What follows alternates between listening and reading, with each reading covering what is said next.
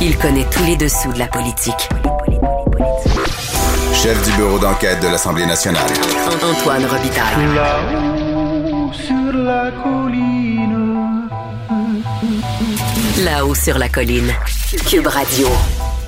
Bon jeudi à tous. Aujourd'hui à l'émission Chose rare, la libérale Isabelle Melançon à mon micro félicite le gouvernement caquiste et oui, parce que la ministre des Affaires municipales, André Laforêt, a accepté d'intégrer un projet de loi de la libérale dans son propre projet de loi sur les élections et les référendums dans les municipalités. Et c'est plutôt intéressant car ça favorisera la captation du son et de l'image des conseils municipaux que certains élus locaux considéraient un peu trop comme des huis clos. Ce ne sera pas juste bon pour Infoman, ça va être bon pour la démocratie. Mais d'abord, mais d'abord, c'est l'heure de notre rencontre quotidienne avec Rémi Nadeau. Cube Radio. Les rencontres de l'heure. Rémi Nadeau et Antoine Robitaille. La rencontre Nadeau-Robitaille. Et bonjour Rémi Nadeau. Bonjour Antoine. Chef de bureau parlementaire à l'Assemblée nationale pour le journal et le journal qu'on rejoint chez lui. Et même si on est à distance, on fait notre analyse sportive de la période de questions. Commençons par l'échange du jour. Quel est-il, Rémi? Antoine, encore une fois, ça a été très coloré entre Gabriel Nadeau-Dubois et François Legault. Et Simon Janin Barrette est venu mettre son grain de sel. Et euh, quand on mélange tout ça, ça a été euh, l'échange euh, le, plus marquant de la période des questions. Gabriel Nadeau-Dubois qui a enrobé, tu sais, quand on, pose une question au Salon Bleu, on a toujours une, durée de, prise de parole qui permet de, de, de, placer la question d'abord dans son contexte. Et euh, Gabriel Nadeau-Dubois. Et la première question est toujours un peu plus longue, donc on a le, oui. on a le droit à un préambule. Préambule, c'est voilà, c'est ce que je cherchais. Et Gabriel Nadeau-Dubois a bien utilisé son préambule pour présenter François Legault euh, comme quelqu'un qui euh, traite, dans le fond, ceux qui ne pensent pas comme lui, soit de radicaux, dans le cas de ceux euh, qui pensent qu'on devrait reconnaître le racisme systémique au Québec, euh, ou encore d'anti-automobilistes pour ceux qui sont contre le troisième lien. Alors, il y a vraiment comme bien enrobé le préambule pour arriver euh, à poser la question qui était essentiellement, est-ce qu'il est fier d'avoir abandonné son engagement de procéder à une réforme du mode de scrutin en vue de la prochaine élection? Et les, les partis politiques, c'était euh, en fait, pas tous les partis politiques, parce que les libéraux n'avaient pas embarqué, mais Québec solidaire, Parti québécois et euh, la CAQ euh, s'étaient engagés à procéder à une réforme du mode de scrutin. Et on sait ce qui est arrivé. Euh, Sonia Lebel a déposé un projet de loi, il y a eu consultation, mais après ça, c'est, resté euh, sur la glace. Ah, c'est, c'est une des promesses de la CAQ qui a le plus évolué. C'est-à-dire qu'on a commencé par dire on va déposer un projet de loi puis on va le faire adopter. Après ça, ça a été oh, on va déposer un projet de loi. Là, ils ont déposé un projet de loi et ils ont dit oui, mais on va faire un référendum en plus euh, sur le mode de scrutin en même temps que les élections de 2022.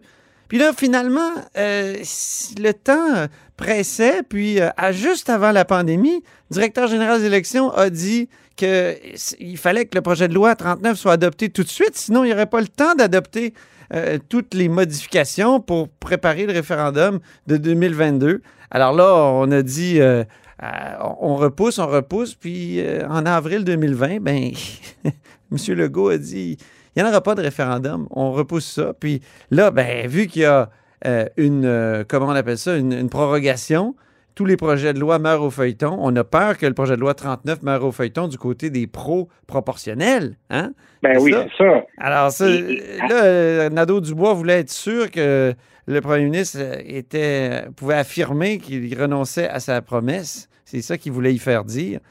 Oui, puis tu sais, encore, j'ai trouvé aussi habile le fait, parce que ça fait quelques fois que Gabriel Nadeau-Dubois fait appel à la fierté du premier ministre. Parce que tu sais, le premier ministre a souvent dit, je veux que les Québécois redeviennent fiers de, leur nation, qu'on redevienne le fiers du courage. Et ce matin, c'était... Oui. Y a-t-il le courage de se lever et d'admettre aux Québécois et aux Québécoises qu'il va renier sa promesse de réformer le mode de scrutin? Oui, et Gabriel Nadeau-Dubois dit donc, c'est comme, il est comme Justin Trudeau, il se oh! chicane avec Justin Trudeau, mais dans le fond, euh, il est comme lui. Et ça, donc, c'est ça qui a fait des flamèches. On va entendre ce que ça a donné en chambre.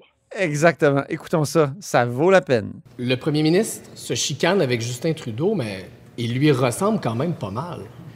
Lui aussi, il trouve des excuses pour justifier de. Je, je suis leader du gouvernement. Des intentions. Le premier ministre du Québec a rien à voir avec Justin Trudeau. Il faut que ça soit très clair, Monsieur le Président. Et ça, Monsieur le Président, c'est grave comme allégation, c'est grave comme Je suis leader du gouvernement. Dans une pers- dans un concept d'opinion, Monsieur le leader, du- du- Monsieur le chef du exécutif je vous demande de poursuivre. J'en conviens que je ne l'entendais pas comme un compliment. Donc, c'est pas un compliment hein, de, de se faire traiter de Justin Trudeau en chambre? E- Exact. Mais tu sais, Gabriel Nadeau-Dubois a raison de dire qu'un comme l'autre, ils ont euh, renié leur engagement électoral euh, à ce sujet-là, sur la réforme de- de- du mode de scrutin. Et ce qui a fait bondir, je pense, Monjolin Barrette particulièrement, c'est de, de, de faire en sorte un peu de, comparer, comme si de façon plus générale, euh, l'un valait pas mieux que l'autre, alors que là, M. Simon Barrette donc, est intervenu euh, rapidement, puis pour montrer qu'il n'y avait aucune comparaison entre les deux. Euh, et, et il le faisait comme, je pense, j'ai trouvé avec un certain sourire aussi. Je pense qu'il était conscient euh, que c'était euh, que ça devenait un moment cocasse. Mais imagine-toi quand même Justin Trudeau lui-même qui, qui prend connaissance de cet échange-là. Je me demande qu'est-ce qu'il pense de ça, parce que c'est ça fait comme si les caquistes trouvaient ça extrêmement honteux d'être euh, comparé euh, au premier ministre du Canada. Surtout que le premier ministre lui a comme euh, renvoyé le compliment à Gabriel Nadeau-Dubois en lui disant c'est lui qui ressemble à Justin Trudeau quand il dit qu'il veut envahir les compétences euh, des provinces. Oui, c'est ça, exactement. lui, ça ne dérange pas. Ouais. Nous, ça nous dérange. Écoute, passons au deuxième. Le doute du jour, quel est-il? Le doute du jour, est-ce que Christian Dubé a vraiment voulu favoriser des circonscriptions caquistes euh, en modifiant la recommandation qui lui a été euh, formulée pour l'attribution des médecins de famille dans les régions? Euh, C'est le, le plan euh, des effectifs là, des médecins euh, qui a été soumis à, à M. Dubé. Le devoir nous a appris que M. Dubé euh, a modifié, dans le fond, le- la recommandation qui lui avait été euh, faite euh, qui euh, entraînait l'ajout de 30 nouveaux médecins euh, sur l'île de Montréal. Et euh, Monsieur euh, Dubé, lui, a décidé de, de prendre ça, puis finalement, dans les nouveaux effectifs, d'en saupoudrer davantage dans le 450, dans les, euh, les donc les banlieues autour de l'île de Montréal, plutôt que de suivre tout simplement la recommandation qui lui avait été faite.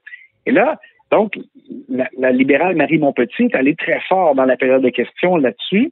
Euh, elle a dit que c'était odieux. Monsieur Dubé, lui, son explication quand même se tient. Il y a une possibilité que ce qu'ils disent soit vrai. C'est-à-dire que il, donne des chiffres. Il dit qu'il y a plus de 25% des gens euh, dans le territoire du 450 qui doivent aller euh, consulter un médecin sur l'île de Montréal parce que justement, il en manque dans leur secteur. Là, ça devient, dans l'article du Devoir, il y avait le, le responsable des, des, des médecins euh, sur l'île de Montréal qui contestait un peu ça en disant, oui, mais les gens, souvent, ils vont voir le médecin quand ils vont travailler ou en sortant du travail. Mais l'in- l'inverse peut être vrai aussi. Quand tu pars du travail, que tu t'en vas vers chez toi, tu peux aller voir le médecin. Donc là, à un moment donné, ça devient, moi, je pense que le, le responsable des médecins de, de Montréal parlait évidemment pour, pour sa paroisse. Euh, il est possible, M. Dubé dit qu'il il en manque des médecins, euh, que ce soit à Laval ou en Montérégie, et euh, c'est la raison pour laquelle, dit-il, là, il a décidé Mhm. d'avoir le courage justement de d'aller outre la recommandation et de la moduler selon euh, sa propre conscience avec les chiffres qu'il a. Alors ça, c'est sûr qu'écoute, on n'est pas on n'est pas dans, dans la salle où la décision a été prise et avec tous les documents qu'il avait en main. Euh, Est-ce qu'il dirait c'était possible? Euh, mais, ma- mais chose certaine, Marie Montpetit, elle, l'a vu comme une ingérence politique. Éhonté même, éhonté. Puis, quand elle a déclaré que la décision euh, prise par Christian Dubé était odieuse, ben imagine-toi donc que le président a mis le mot odieux à l'index. Là, je, je comprends plus. Vraiment, Oui, ben, là. c'est ça. Euh, Donc, le leader euh, de l'opposition officielle s'est levé justement pour dire qu'il n'y avait pas de, de, de, de termes euh, non parlementaires qui avaient été utilisés. Euh, c'est ce que Marie Montpetit aussi euh, a soulevé, mais M. Paradis a insisté, a fait retirer le mot. Donc, Marie Montpetit a dit, bon, alors donc j'imagine que ça sera ajouté à, à la liste des mots à l'index. Mais ce qui est drôle, justement, c'est le, je dirais, le François Paradis à géométrie variable parce que hier, on s'étonnait un peu euh, qu'il n'ait pas euh, exigé que Marie Montpetit retire le fait qu'elle avait euh, accusé Christian Dubé de, de, de, j'arrondis, mais comme de, quasiment de conduire les gens vers la mort en créant des, des listes d'attente. C'était pas loin de ça, de ce qu'elle a dit. Exact, c'est ça. En créant des listes d'attente trop longues pour les chirurgiens en oncologie. Euh, Simon Jeanin Barrette trouvait que c'était inacceptable. M. Paradis a juste dit d'être méga prudent, ce sont ses mots, mais il n'a pas exigé qu'elle le retire, alors qu'aujourd'hui, ben, à l'inverse, quand elle a dit, ben, il y avait le mot odieux, et quand elle a dit aussi ingérence politique, euh, là, François Paradis a insisté pour qu'elle retire ingérence politique parce que c'était imputé des motifs. Alors, si ingérence politique, c'est imputer un motif, conduire les gens vers la mort, il me semble que c'en est un pas pire aussi. Mais il faut croire qu'il peut-être qu'il avait un peu de regret d'avoir été euh, plus souple hier et ah aujourd'hui, on, voyait un président plus intransigeant. Est-ce qu'il voulait compenser? c'est bon, ça? Oui, c'est probablement C'est un peu l'impression que j'ai eue. Ah, OK. Maintenant, euh, une loi non, non nécessaire. Une loi non nécessaire, c'est présenté par le Parti libéral. Euh, le Parti libéral, Marc Tanguay, a présenté un projet de loi qui aurait fait en sorte qu'on euh, modifie euh, la loi électorale pour faire en sorte que, tous les partis politiques doivent présenter au moins 40% de candidatures féminines dans le cadre d'une élection euh, générale. Et il l'a présenté, il a posé une question au Salon Bleu là-dessus. Sonia Lebel lui a très bien répondu. en fait, ça apparaît tellement pas nécessaire parce qu'à la dernière élection en 2018, tous les partis ont présenté plus de 40% de candidatures féminines. Dans le cas de la CAQ et de Québec solidaire, Sonia Lebel l'a relevé, c'était 52 euh, C'était mieux même que du côté des libéraux, parce que les libéraux avaient 44% de candidatures féminines. Donc, euh, Sonia Lebel a dit pas besoin de, mesures législatives. Euh, c'est la, bonne intention de tout le monde et de et, d'y aller euh, chacun avec euh, le plus de candidatures euh, féminines possible et elle démontrait dans le fond que ça avait été le cas déjà. M. Tanguay a dit oui, mais là, euh, si on l'inscrit pas dans une loi, ça peut faire en sorte après là, que c'est soumis aux aléas de tous et chacun par la suite. Là, je comprends. Mais vraiment, objectivement, je regarde ça, je pense que c'est pas, euh, je vois, je vois pas la nécessité non plus de procéder euh, avec une loi pour euh, cette mesure-là. Et pourquoi les libéraux ne l'ont pas fait quand ils étaient au pouvoir? C'est une question qu'on peut encore poser pour quelques mois, peut-être pour un an encore. Merci beaucoup, Rémi Nadeau. À demain, Antoine. À demain pour la remise du prix steak et du prix tarte au sucre. J'ai bien hâte.